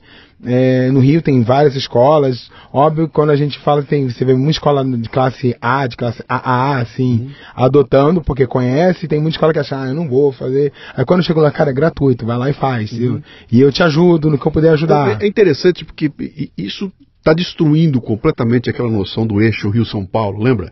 Tudo, era o eixo Rio-São Paulo, era lá que aconteciam as coisas, era de lá que saía a mídia, era, Cara, isso está sendo destruído de uma forma. Eu fui fazer agora, dois meses atrás, uma palestra na Campus Party de Porto Velho. Show de bola. Rondônia. Cheguei lá, é uma mini Campus Party, parecida com a de São Paulo, com 4 mil caras, bicho. E os caras fazendo robô, e agitando, e com uma fome de fazer acontecer. Eu tava em Porto Velho, que é, cara, é, é, é, é a periferia, é totalmente fora do eixo Rio-São Paulo. Exatamente. E as coisas estão acontecendo lá. E dali saindo soluções que vêm tomar conta do Brasil. Eu fui montar um projeto meu de assinatura recorrente aqui e eu fui cair nos meninos de Natal. Então quando eu paro para pensar hoje, eu falo, cara, olha, olha como isso está derrubando barreiras. Hum. E eu imagino quando você traz essa questão da educação, e fica aquela história, a escolinha pobrinha no fim do mundo, que não tem recurso, onde as coisas não chegam, caiu a barreira. Hoje tudo chega lá. Pode não chegar o, recurso, o dinheiro não chega, né? Não, não, não, chega talvez a carteira, não chega a iluminação, mas se chegar um cabo, o conhecimento vai, né? Uhum. Não, e tem uma coisa que a gente parou de ser consumidor e começou a ser produtor. Sim. Então nós vivemos essa mudança, estamos vivendo essa mudança. Então a escola, ah, eu não recebo livro tal, X, tal, maravilhoso mas aí, o material, o conteúdo está posto na internet. Uhum. Então, quer dizer, eu pego aquele material e começo a produzir coisa. E a, o meu mote agora é isso, cara.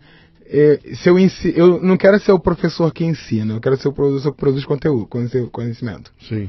Que o cara que produz conhecimento, ele está aprendendo, ele está ensinando, ele está usando, ele está fazendo. Então, é, a gente não sai só do Rio, eixo Rio-São Paulo, como sai também daquele contexto socioeconômico. Não, as escolas vão ricas vão ter e as escolas pobres não vão ter. Não, tá todo mundo tem o celular que tá no bolso da garotada e Sim. tem mais tecnologia que a nave que levou o cara pra lua pela Sim. primeira vez e a galera tá fazendo, existe, está posto.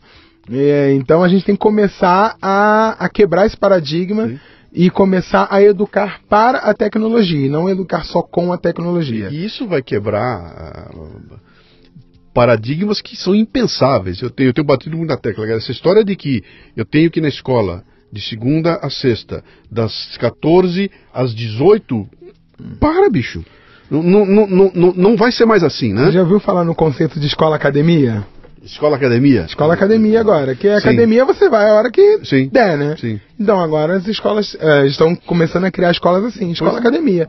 Eu vou, a hora que der, acordei, tô bem, vou, hoje eu vou. Sim. Aí eu vou lá, vou estar tá lá, vai ter um, um currículo que eu tenho que seguir, uma série, né? Uhum. E eu vou buscar, eu vou aprender, eu vou buscar a hora que deu o meu horário, acabou, vou sair de lá. Óbvio, não vou pensar isso no educação infantil ainda. Sim. Mas por que não? Uma hora vai chegar lá. Uma hora vai chegar eu, lá. Eu gravei aqui um programa com, hum. com, com uma, uma, educadora que conta essa história. Fala, é uma escola totalmente fora da casinha. E, e ela conta a história, né? Fala, o que que eu chego lá? Cara, não tem matéria não tem classe, não tem sala de aula, a garotada chega lá e aprende o que quer. Aí você fala, mas como é que uma criança de 7 anos sabe o que quer? E quando você vai ver, tem todo o sentido. Ela sabe o que quer. Exatamente. E ela vai definir o que, que ela vai fazer e vai sair de lá com um aprendizado é. diferente. E Quer a dizer, tecnologia faz romper essa barreira. Pois é, cara. E agora, o, o, o duro é, é, é, Como nós estamos num momento de transição. Uhum que é uma coisa interessante. A história da humanidade ela vem, ela vem num caminho. De repente você tem um choque que muda a história completamente, né? O, o Carlos Nepomuceno, que eu conversei aqui também, fala muito dos do, do, do choques da, das mudanças de mídia, né? Sim, sim. Então, para, chega a, a, escrita, muda a história da humanidade. Né? Aí chega a prensa uh, tipográfica, muda a história da humanidade. Aí chega o rádio, aí chega a televisão, chega a internet. Cada vez que chega uma coisa dessa, dá uma, dá uma mudança. Agora, a internet entrou, que é uma coisa em termos de história da humanidade, é recentíssima, tem 20, 30 anos. Né? E a gente não entendeu direito ainda o que é. Nós estamos vivendo essa mudança. Então, nós estamos no meio dela. E, e pega um cara como eu, ter 62 anos de idade. Né? Fui criado numa educação. Pô, eu fui ver televisão aos 11 anos de idade. Né? Uh, e toda essa minha formação está sendo colocada num momento em que tem essa transição onde alguém vem dizer para mim: escuta, aquele modelo de sala de aula que você se, se criou naquilo, está acabando, não vai ter mais. Então você vai chegar num lugar e vai perguntar: cadê o professor? Eu não sei se vai ter professor. Entendeu? A aula de que hoje? Do que, que você quer ter aula? Então, isso para entrar na cabeça do pessoal mais velho é muito complicado. Então, essa transição que eu acho que para mim é o maior desafio, né? Como é que você traz essa ideia progressista e totalmente nova e implementa numa sociedade que não está preparada para receber isso ainda, né? É, eu acho assim, acabar não vai. Uhum. Acho que não é acabar. Eu acho que vão se criar vários modelos. Eu, é, as pessoas falam muito de fracasso escolar, de fracasso escolar. Eu acho muito duro falar isso, porque uhum. a escola deu, deu certo comigo, deu certo com você. Sim. Então quer dizer, é, é, é que a gente a gente teima em dizer assim, cara, isso aqui tá perfeito, o problema tá no outro. Tipo, a minha casa é bonita, a sua é a feia. Uhum. Entendeu? A minha voz é bonita, a sua é a feia. É o que a gente costuma ter na nossa vida. Porque a gente fala assim: ah, essa sala de aula aqui, quadradinha do jeito que tá, ela tem que mudar, tem que botar computador, quatro. Ah. Será que para tudo, para todos os momentos, eu vou precisar de um tablet? Uhum. Eu acho que isso também é retrocesso. A gente tem que fazer uma, não, essa aula aqui vai ser uma aula expositiva. A sua palestra que é brilhante é uma palestra expositiva. Não, uhum. Vai, vamos adequar, vamos melhorar, sim, que bom. Mas ela cumpre o efeito dela. Então não é acabar, Sim. é criar uma nova possibilidade. Não, agora eu vou num lugar onde eu pode ter uma outra possibilidade. Agora, nesse momento, porque antigamente era só isso, uhum. e só isso dava certo com um grupo e não dava certo com o outro. Agora nós temos que ter pluralidade, diversidade, uhum. para poder atender a todos esses públicos. E a gente tem que pensar assim: eu vou atender todo mundo, então eu vou ter que ter modelos diferentes. E essa escola que tem é, que é fora da caixinha, que é muito maneira, cara, que bom. Mas ela vai ter um momento lá que o aluno vai no banheiro e o banheiro vai ser do padrão que vai ter que atingir o aluno. Uhum. Ela vai ter uma, uma fala no auditório, e a fala no auditório vai ter que ser um momento em que todo mundo vai Sim, estar... tem coisas que não vão mudar é, jamais. É, né? Eu estou relacionando com vocês, os dois seres humanos, eu tenho regras que eu não vou poder jamais é, é, é ultrapassar, né? O que você está colocando, cara, é o mais puro conceito de, de, de integração, de diversidade, que a gente ouve diversidade como uma bandeira progressista que, hum. que, que, de certa forma, como ela é colocada hoje, ela meio que exclui, né? Hum. Eu uso a diversidade como uma ferramenta de exclusão Não, e, na verdade. A, a galera é da diversidade são os mais preconceituosos que eu conheço, tá? Uhum. São os mais preconceituosos que eu conheço. Porque a diversidade só serve se você é igual a mim. Se você é igual a mim, nós somos diversos. Sim. Eu não entendo isso. Eu acho que a galera que prega a diversidade, que luta pela diversidade, tem que entender que o cara que está reclamando da diversidade, ele tem o direito de existir, porque eu, eu, acredito, ele não acredita na diversidade. Então ele de repente tem um discurso que fala contra mim, cara, ele é um ignorante, ele vai aprender. Eu que conheço a diversidade, que prega a diversidade, não posso ir contra ele, uhum. porque ele tem o direito de existir. Sim. Eu vou negar esse direito. Quem luta pela diversidade não pode negar o direito do outro de existir. Óbvio, tem coisas que eu tenho que lutar contra. Uhum. Claro, Sim. óbvio óbvio. Mas essa galera da diversidade, a galera da lacração, são os mais preconceituosos que existem, se preocupa não. Uhum. A galera é terrível. Sim, sim.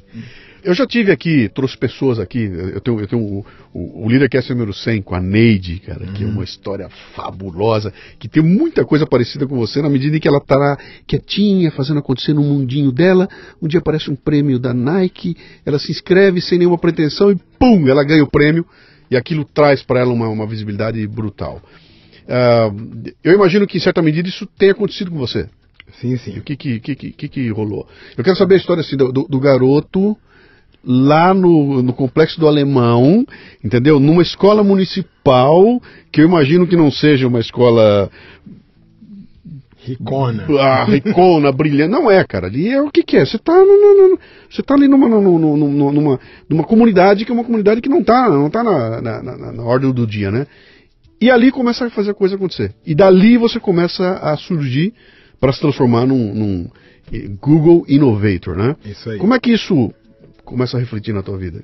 Então, é... como eu falei lá no começo, eu sempre gostei muito de ajudar, de dar aula, de ser professor, essas coisas. Então, eu, eu entendo, eu, o Doug entende que tem muita gente que tem medo. Ah, o robô vai substituir o professor. A internet vai substituir o professor. Eu costumo dizer o seguinte: é, o professor nunca vai ser substituído pela máquina. Mas um professor que domina a máquina vai substituir um professor que não domina. Sim. Então, é, eu acho que o professor, eu, eu, eu, eu quero ser essa pessoa que vai estar up to date com a realidade. Então eu quero ser aquele cara que aprende, que busca conceitos e ele vai chegando lá. Então eu construo a minha carreira mirando o futuro, mirando o que eu posso contribuir, o que você falou da sua palestra que você está pensando há tanto tempo lá no futuro na frente, e eu estou aqui pensando, cara, qual é a tendência de 2030? Porque de 2020 já chegou. Sim. É, e você e a gente começa a buscar é, isso, e eu sempre militando na área da inclusão, que é uma área que eu sou apaixonado, principalmente da área da surdez. É, o Google, ele me permitiu conhecer muita gente, aprender muita coisa e me dar experiências para eu poder não só ensinar muitas coisas, né, como como também aprender muita coisa, conhecer muita gente, conhecer muitos lugares e poder botar para fora e poder ter ideia, aplicar na minha sala de aula, sendo esse professor pesquisador lá que usa o chão da sala de aula como laboratório, usei, caraca, deu certo, eu vou na escola, olha, eu fiz, deu certo, faz assim, beleza, tenta desse jeito, beleza. E só que eu ainda era um professor com muito medo. E aí dando aqueles passinhos de quer dizer, empreendia dentro da minha área, assim, muito com uma segurança. Uhum. Um belo dia, eu, rece eu ve catando na internet, recebo também um edital da Fundação Lehman com a Universidade de Colômbia, dizendo, procurando é, empreendedores. Empreendedores que vão empreender na área da educação. Eu falei, ah, esse com certeza não sou eu. Entendeu? Porque o empreendedor, eu imagino que é um, um empresário, um cara que vai tirar dinheiro do bolso é. e vai contratar uma equipe. E ele vai isso porque é, por ser um cara de uma criação mais humilde, você não tem acesso a isso. Da onde eu venho, o empreendedorismo é uma coisa que não existia. Hoje ainda já existe, graças ao bom Deus, mas é, muita coisa não chegava lá. E aí, é, eu vou lendo o edital, leio, releio, releio, e falei assim, cara, mas isso é para mim. E era, eram três temas: inclusão, é, engajamento dos pais na educação dos filhos e remediation, que é adequação idade série, né? Alunos com defasagem em idade série. E falar sobre esses três temas e o objetivo do programa, chamado Desafio Started, era pegar esses professores, montar um time de professores empreendedores que iam criar soluções de EdTech para poder resolver esses problemas. Eu falei, cara, eu estudei eletrônica, eu sei alguma coisa de, de code, mas assim, eu não sou um, um programador. Como é que eu vou criar uma hashtag? É, também me inscrevi muito assim, ah, vou fazer, sabe, porque eu aprendi assim, eu vou deixar os outros achar, dizerem que eu sou bom ou não. Eu vou me inscrever em tudo. Eu, se o outro achar que eu sou bom, ele me aprova. Se ele não achar que eu sou bom, não me aprova. Pronto. É, me inscrevi, muito também, ah, igual o Google, assim, ah, não vou ganhar mesmo, beleza.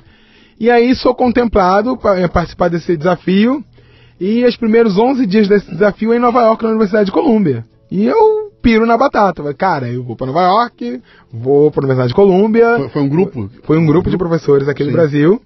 Foram para lá estudar 11 dias lá sobre empreendedorismo, aprender um pouco para poder criar uma EdTech. Aí montou-se o grupo com dois brasileiros e quatro estudantes da Universidade de Colômbia e montamos um time para prototipar soluções para resolver esse problema. E ao final existiria uma premiação.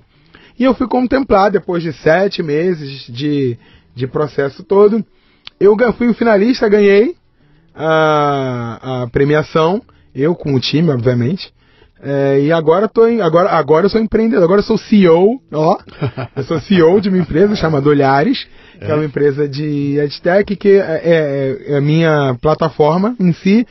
Ela faz personalização de currículos para inclusão. O, a, a, gente tem um currículo cadastrado e eu vou dizer, à medida que eu vou dizendo da deficiência, da experiência, de como o aluno aprende, se ele é visual, se ele é cinético, ele, é, ele vai adequando o currículo, vai propondo atividade, vai montando atividade e o aluno vai fazendo isso e ele vai atingindo objetivos e vai passando para novos objetivos.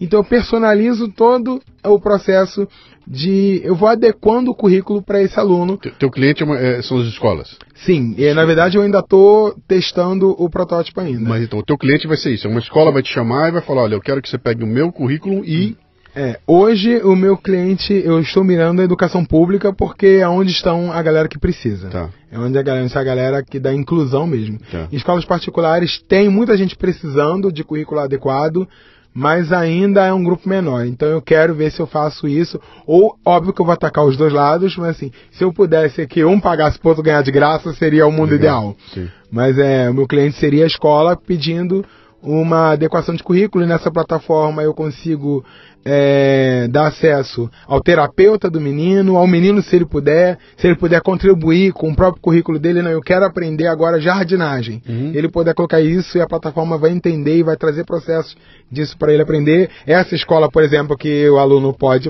é, o aluno está mais é, livre da grade curricular, uhum ele, ele pode montar uma, uma trilha de aprendizagem Sim. que o aluno pode ir seguindo. Ele, na escola, academia, por exemplo, ele vai chegar lá e o, o programa vai dar para ele uma, a série do dia. Olha, hoje você vai fazer isso, isso, é. isso, aquilo, vai atingir esses pontos, esse vai conseguir esses objetivos e vai, vamos dizer, mudando de fase. Meio que gamificando o currículo e, a, e transformando a experiência na escola numa coisa mais fluida, vamos dizer assim. Eu, eu, acho que o desafio agora vai, fazer, vai ser fazer o Mac entender isso, né? ah, não, já me xingaram, já me bateram, bateram já é. me xingaram, já falaram, você é louco. Não, mano, que isso? Não, você quer mudar o mundo, você quer você quer fazer. Não quero, quero mesmo. Quero, pode gritar, pode falar mal. Agora que eu sou abusado, então, antes é. eu não era. Agora eu sou abusado, agora eu chego onde eu quero, falo mesmo, entendeu? Agora eu tô empoderado. A palavra é empoderado. É isso aí, mas é, a minha palestra do Everest eu abro assim, né, dizendo que o, o louco que acha que pode mudar o mundo é o cara que muda o mundo. Porque se você acha, não acha que vai mudar, não vai mudar. Então é, esse é o louco que me interessa, né? Uhum. É o que chega aqui se achando, cara, eu, eu vou mudar o mundo. Esse é o cara que muda, né? E, e, acho que esse caminho é, é irreversível, cara, né? O que nós temos que fazer mais é dar cada vez mais visibilidade para que as pessoas entendam que isso existe, né? E, em parte, esse é o papel desse programa aqui, né? que é pegar a gente como você e falar, moçada, olha que coisa interessante. Então, eu estou na confiança aqui agora que tem alguém ouvindo a gente lá no Tocantins, cara, lá não Beijo sei onde, Tocantins. tem a sua escola e fala, cara, pera um pouquinho, como é que é esse negócio do Google aí? Deixa eu ver como é que é isso aí. E de repente, a partir dessa, sabe, de carregar essa informação para lá para cá, a gente começa a disseminar essa, que eu acho que é um papel social que é desempenhado por um programa como esse que eu, que eu, que eu faço aqui, né? É pegar o teu papel social e disseminá-lo para que mais gente possa ter, possa ter contato. Meu caro, me diga uma coisa aqui, você... Eu, eu tô vendo que esse teu projeto aí, é- ele é ambicioso, tá? Eu vou te falar uma coisa interessante, que eu, eu fui fazer uma vez um evento, e, e uma das palestrantes foi a Viviane Sena. E a Viviane subiu e apresentou características do Instituto Ayrton Senna, que é um baita empreendimento voltado para a educação, um negócio muito legal. né? E ela, no momento, falou um negócio que chamou muito a minha atenção, que acho que até uma vez eu falei num programa aqui, que ela disse o seguinte, falou, olha, a gente tem um projeto de educação muito evoluído, tá, que quebra muitas barreiras que estão aí, mas é uma coisa que tem que ir devagarinho, então nós fizemos um teste, ela mostrou o teste, nós pegamos um estado, não me lembro, foi um estado pequeno, não sei se foi, foi lá no Nordeste, pegaram, praticamente fecharam, isolaram o estado e fizeram dentro dele uma aplicação da metodologia que eles queriam lá, com resultados muito legais no estado, né? E ela falou, cara, deu muito certo. Ela falou, só que o Brasil tem um problema, cara. O Brasil não consegue combinar qualidade com quantidade. A gente consegue qualidade em ilhas de excelência e a hora que a gente pega isso aí e vai tentar ampliar, tudo se perde, aí aparece ineficiência, incapacidade, corrupção e a gente perde a chance de fazer tudo. Então, ah, quando eu participei desse evento, cara, isso tem acho que quase 20 anos que eu, que eu tive nesse evento com ela, né? Ah, quando eu ouvi ela falando aquilo lá, eu falei, cara, quem tá falando para mim não é o Zé Mané da esquina, é a Viviane Sena, à frente do Instituto Ayrton Senna. Cara, com nome, com grana, com poder, com capacidade, e ela chega e reconhece, fala, nós não temos como fazer com que o Brasil entenda que qualidade e quantidade possam conviver, né? Quando eu converso com você hoje, 20 anos depois, e começo a ver, cara, não é mais a Viviane Sena, agora é, é, é, é um Doug, né? Agora, o Doug me falou que tem mais 80 parecido com ele no Google. Eu acho que se for no Facebook, deve ter mais 80. Se for não sei aonde, tem mais 100. Tem mais 50. Então, aquilo que representava a grande força do Instituto Ayrton Senna centralizado, está implodindo em pedacinhos. E eu vou falar pra você uma coisa que eu escrevi outro dia aqui, que eu falei, eu estava falando de mídias, né? Falando o que está acontecendo com a mídia, né? Ah, esses dinossauros, tipo Rede Globo, Editora Abril, está quebrando tudo. né? A Abril já foi, a Globo vai, é questão de tempo, vai implodir aquele negócio, porque não há dinheiro no mundo que justifique pagar um, aquela estrutura que ele não tem como. E esse dinossauro está sendo implodido e está sendo substituído por Velociraptors. Né? O que, que são? São dinossauros menores, super ágeis, esses caras têm uma velocidade brutal, mas que já estão se achando. Facebook, esses caras já estão se achando. Tá, Chegaram, estão tomando conta, estão se achando. Esses caras vão ser mortos por bactérias, que é o Dog. O que, que é o Dog? É, Ele é pequenininho, ele tem toda a flexibilidade do mundo, ele é rápido, ele se adapta, ele sobrevive com pouco recurso e ele causa onde ele aparece ali. E quando juntar esse monte de bactéria, ela destrói qualquer organismo, né? É, e acho que isso é uma questão de evolução. Então, aquela ideia de que aquele grande organismo centralizado, tomando conta, fazendo acontecer, aquele é implodido e é substituído por milhares de dogs alvoroçados, que cada um fazendo o seu pedacinho, aquilo vai juntar numa coisa. E o grande desafio é como é que isso, esses mil dogs se conectam nessa rede e fazem com que aconteça alguma coisa eh, que é caótica. Ela é, não tem como botar ordem nisso, cara. né? Se eu botar ordem, eu vou botar você numa caixa e acabou. Como é que a gente faz para esse caos? E eu acho que isso é fascinante, cara. Nós estamos caminhando para um, um, um momento em que o caos é parte do fazer acontecer. Se você elimina o caos, você não tem ah, isso que você está fazendo hoje. Sem caos ele não funciona. Exatamente. Eu acho que, assim, a tecnologia permite que essas redes se conectem, né? Eu conheço a galera do Google, mas tem a galera do Conectando Saberes, tem a galera do de outro da rede de aprendizagem criativa, tem, a- tem professores que estão empreendendo lá pequenininho, uma professora que eu conheci, olha, eu tava sozinha achando que eu era maluca na minha sala de aula, ouvindo os outros professores me xingarem, ao encontro vocês eu descubro, cara, eu sou do mesmo planeta que vocês e tô perdido aqui. É, e é- foi essa sensação, quando eu encontrei, eu falei pra ele assim, a sensação que eu tive é que eu tava no planeta errado, eu era o patinho feio, aí eu falei assim, não, cara, eu não sou desse planeta, eu sou daquele, por isso que eu sou assim.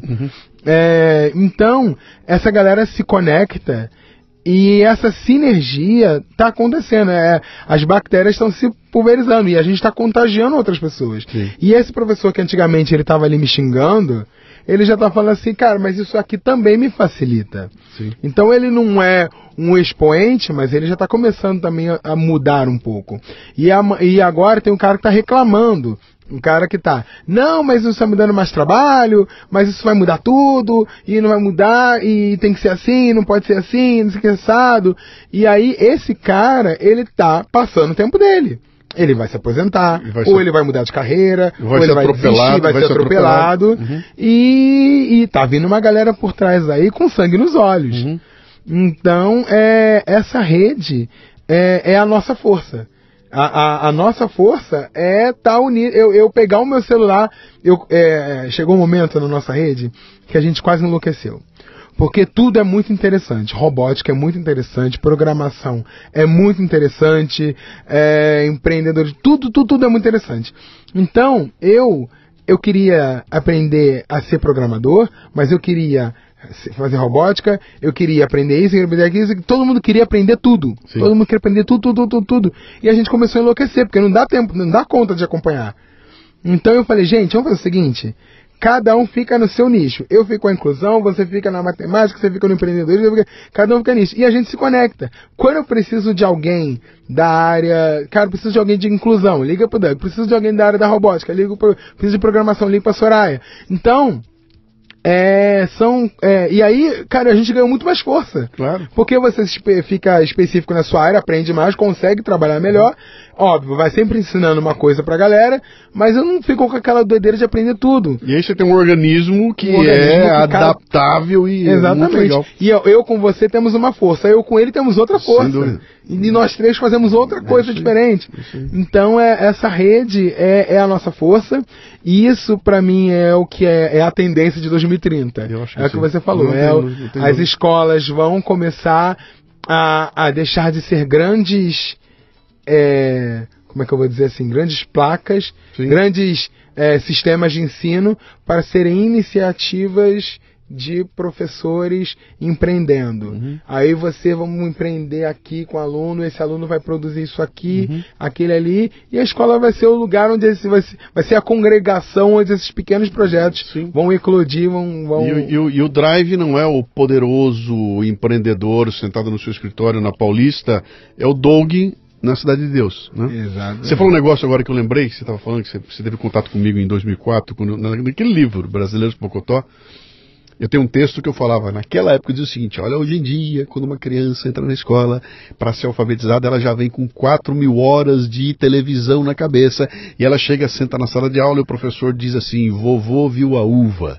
E eu dizia naquela época, cara, não dá. O moleque já vem com 4 mil horas, onde tem de tudo, tem de sexo a tecnologia, para um professor que vai falar vovô viu a uva, né? Uhum. Cara, trazer esse texto para hoje não são mais 4 mil horas isso, de, de televisão, cara. Esse moleque chega com 18 mil horas de Hum. a mídia social, de aplicativo, de game, de. Cara, site pornográfico, vem tudo.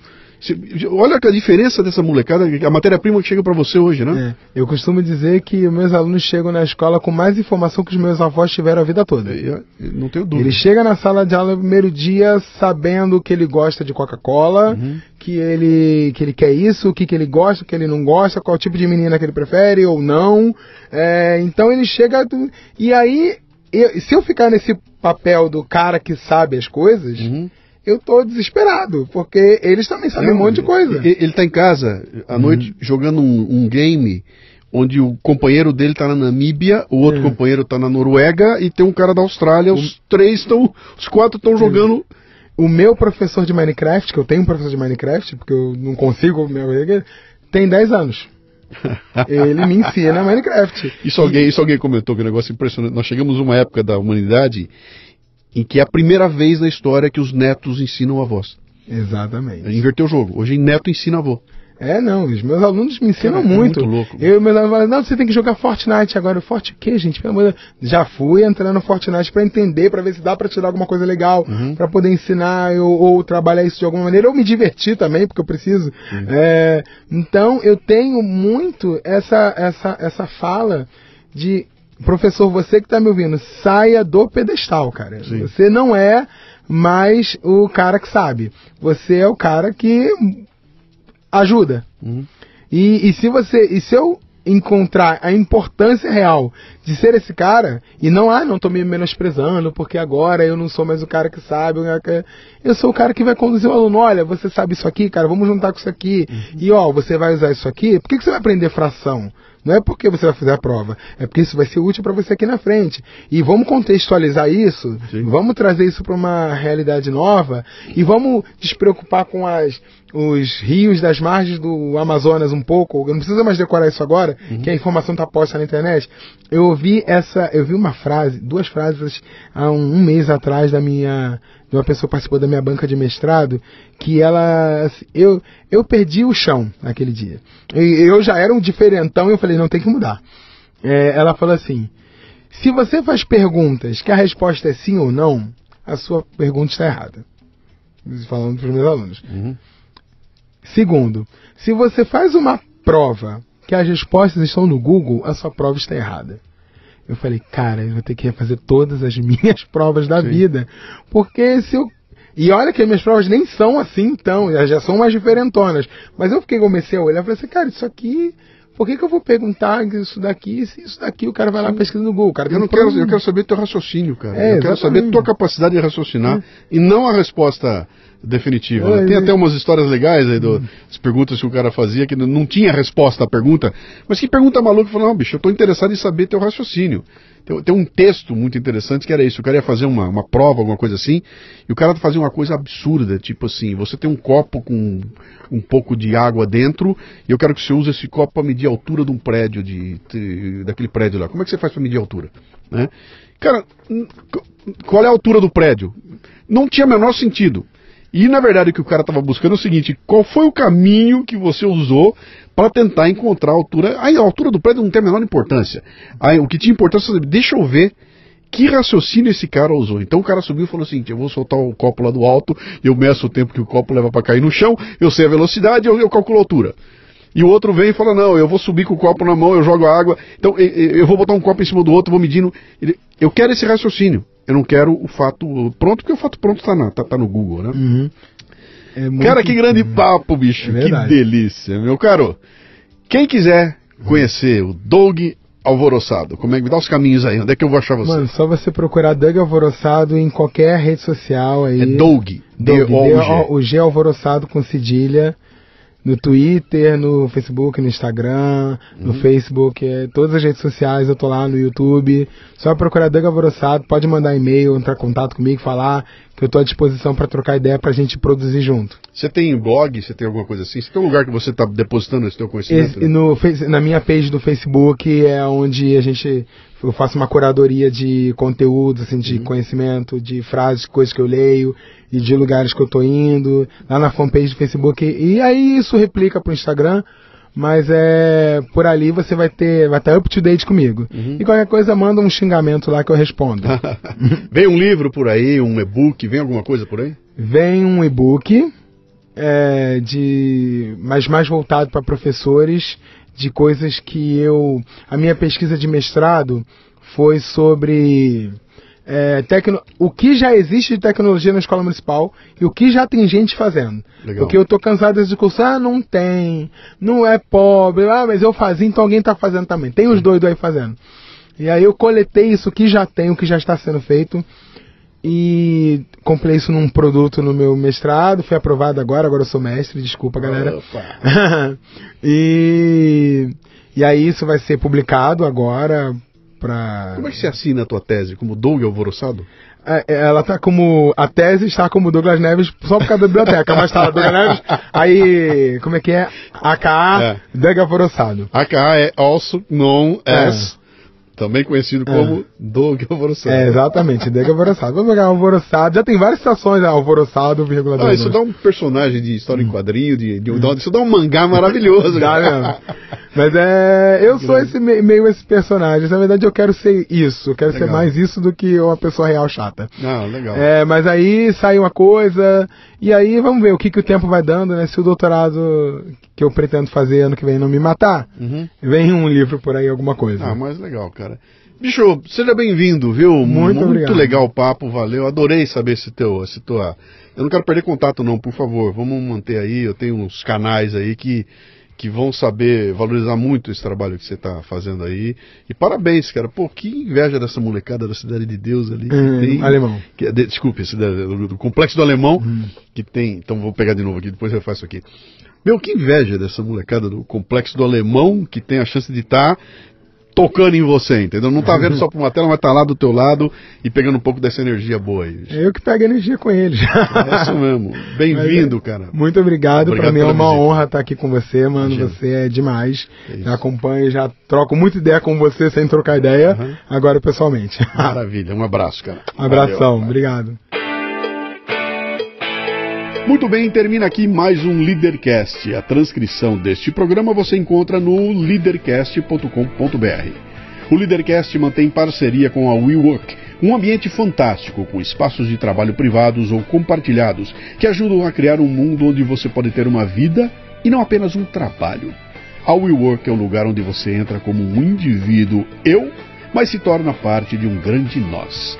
WeWorkBR.com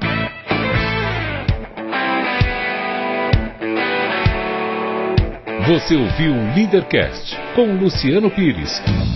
Mais uma isca intelectual do Café Brasil. Acompanhe os programas pelo portal cafebrasil.com.br.